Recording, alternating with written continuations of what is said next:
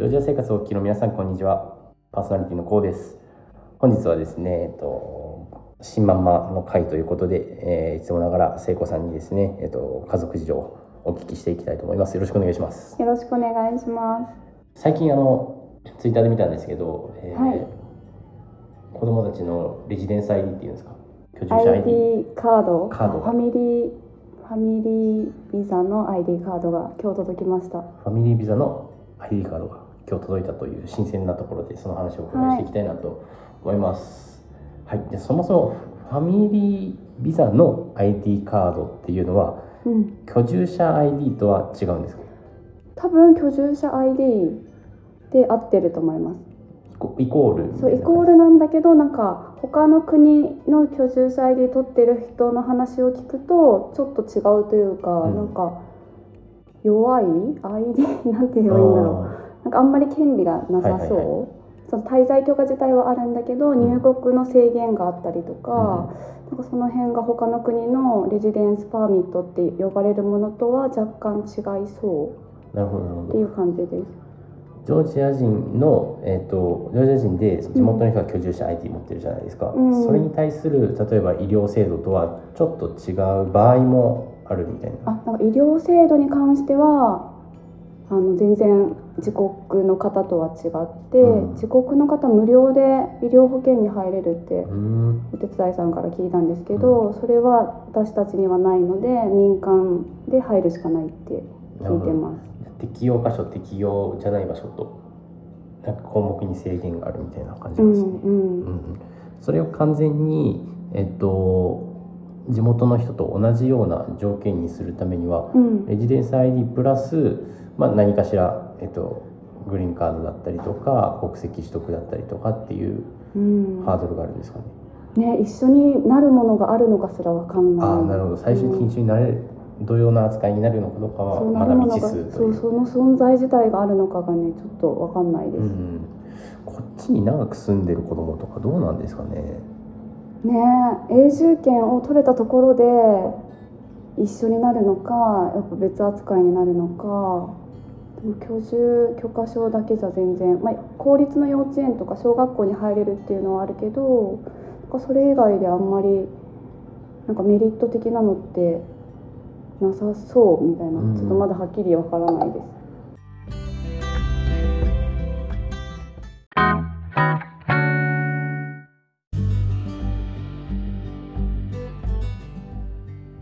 前のえっと一応居住者の ID を取りましたっていう会話うん。あったりとか、その前に労働ビザうんあ労働ビザか申請しましたっていう会とかあったんですけど、そもそものきっかけをもう一回おさらいするとは長くうん、長くいたいそのビザなし1年間入れるけど今後法律がどう変わるのかとかわからないから、うん。できるだけ長くいたいのと永住権取れるものだったら取りたいのっていうのと子どもたちを公立の学校に行かせられたらいいなっていう気持ちから取得に向けて動き出したら意外となんかメリットそんなないかもねみたいなところです今。まあ取っといて損はないよねぐらいな感じです、デメリットはないから。うん。じゃあでも結構これから来る人にとってはまあ一応取っておくと何かしらのいつかメリットを感じられるかもしれないと、ね、ただなんかその明確な目的がないまま取るにしては手間が結構かかるなっていう、なるほどでもまあ取ってみるっていう楽しさもあったじゃないですか。初めてのことだからそれは楽し 結構そこ楽しむタイプですもんね、聖子さん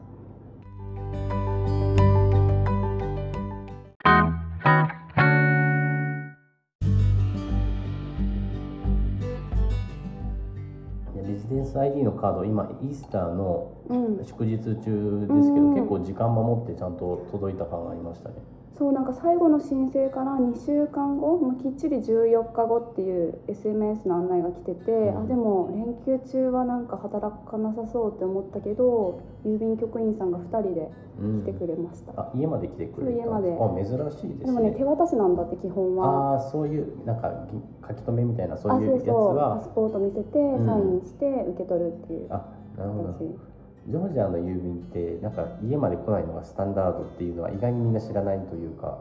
うん荷物とかね。ですよね、うん。小包系は取りに行かなきゃいけないから、うん、なんかアマゾンで頼めばいいじゃんって、うん。私も思ってたしツイッターでこう問い合わせもらったりとかもしたけど、うん。取り行くの結構ハードル高いし、うなんか関税がかかることとか考えるとちょっとねアマゾン使ってないです。僕も一回アメリカからその機械を入れた時に、うん。仕事で入れた時に結構大変でしたね。何がどう起きてるのかも結局任せっきりだったんですけど、うん。一緒についてったんで、うん。郵便局に行ったりなんかその前後かでその関税のところになんか支払いに赴いたりそう。そうそ振り込みじゃダメなの？みたいうな。そう。そうなんか個人の税務署番号みたいなやつを作ってない人はまず作ってうん。支払わないと受け取れない。ああなるほど。私はあの何曜日かちょっとわかんないけどゾノさんにうん。ついてきてもらって、うん。ゾノさんに代わりに払ってもらってうん。受け取りました、あなるほどなるほど。その代理人を立ってるというか、うん。まあゾノさんのゾノさん宛てに送っておいて、ん。受け取り人をゾノさんにしてもらって、そこが多分僕法人だったんで法人のその番号 identification code でいけたのかなって思いますね。多分個人だとより多分法人の方がちょっと楽かなって思います、もうすでにね作ってるからってことだよね税金払う仕組みがあるんで。うん。そう個人の私まだ持ってないから、うん。えっと、いくら以上だっけ？100ドル以上の中身を、中身が入ってますって書いちゃうと、うん。その関税支払わないといけないからそこを100ドル未満で書いておくと、うん。関税不要なのですんなり受け取れました2回目は。なるほど。ただ保証が効かない保険が効かない、ああ、紛失した場合の。そうですね。誰かも、えっと、ブログにまとめてた人が、えっと、アメリカのアマゾンから買うんだったらうん。小分けに送った方がいいとか、うんうんうん。場合によってはとか言ってましたね。100ドル一口100ドル以下にするみたいな。そう結構長くえっとね輸送料を含めた金額の多分18%うんを払わないといけない、僕なんだかんだ150%ぐらいプラス50%ぐらい払った気がしますね。えそんなに？あと物の。ああ物が例えば、えっと、500ドルだとすると、うん。最終物以外の金額で250ドルぐらい払ったかなっていうで送料と関税とあとななんかもう一個ぐらいややこしいのあった気がするんですけど気のせいかな、まあ、とにかく外国から物を入れるっていうのはあんまり楽じゃないですうん、ね、うん、受け取りが大変。手取りも大変。値段も上がる。うん。いや本当に物流ってところがこの国で生活する中で課題でもあり、うん。人によってはそのアマゾンが手軽なものではないからなんか本当に必要だったものいらなかったものっていうことに気づいたっていうポジティブな意見もうんうん見受けられました、私もなんか日本にいる時は仕事のものも含めてうん年間ね300万ぐらい買い物してて それが今は福岡で運営してる猫シェアハウスの猫の餌と猫のトイレの砂の月6000円ぐらいかな、うん。年間7万とか。うん、ぐらいに収まりました。じゃああれですね。ふお金が増えていきまいすやでも 仕ね事もしてないから。日本の仕事もしてないから。あれだけどなんかすごい無駄な無駄なっていうか便利なものを追い求めすぎてたけどないならないでうん、快適に暮らせてるなっていう。意外にそのものとクオリティオブライフは比例しないなっていう気づくきっかけになりますね、うん、いや面白いな。だから結構不便なことは不便だけどうん。不便だからってなんか比例して不幸になるかといったらそうでもない全と。然ないしなんかお金を使わない幸せみたいなうんうんのもあるんだなっていう。なんだろう安心感なのかもしれないけど、普段何にお金使うんですか？うん、お手伝いさんの給与 そこだけはね。生活の支出というかあのメインの支出でで捨てられない支出は、お手伝いさん一料番優先事項です。何より。うん、確かにそうですよね。あでもそれ今後のまあ何回も言ってますけど新 新ママの希望にうん、なりそうですね、今はなんか僕聖子さんの新しくできたコリビング運営してるコリビングにた僕も滞在して今オフライン収録をしてるんですけれどもお手伝いさんの料理は噂通り美味しすぎて。明日からねまた連休明けで。そう連休明けでお手伝いさん復活するんで。僕日中ほとんど家にいないからなかなかあの満喫はできてないんですけど、うん出来たてが食べれてない、ただ冷蔵庫の取り置いてくれているカルボナーラに僕は感動して こんなに美味しいの？みたいな。そうなんか冷蔵庫にいっぱい残ってるから明日のランチは作らなくていいよって連絡してたらこうくんが食べてるからあ作ってみたいな。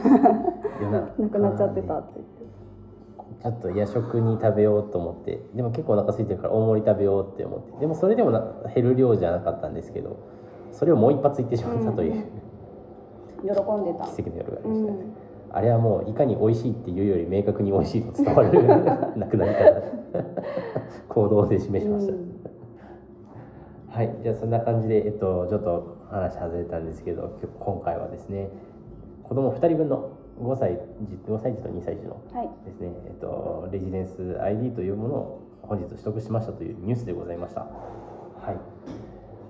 まあ実際レジデンス ID がどんな効力があるかというと、そんな目に見えての条件とかはないんですけど、まあ取らないよりかは取った方がいい。でもよくさメリットがわからないまま取るには労力がまあまあかかるというお話でした。はい、聖子さん今日はありがとうございまはい、した。ありがとうございま誰かの希望になると思います。す。参考になったら嬉しいです。であの YouTube 版の方ではですねこれは次回かな、えっと、ルームツアーというかあのコリビングこれ中ちょっといいですか、うんうんうん、ちょっとコリビングのルームツアーしたいかなと思いますはいではまた来週よろしくお願いしますはい。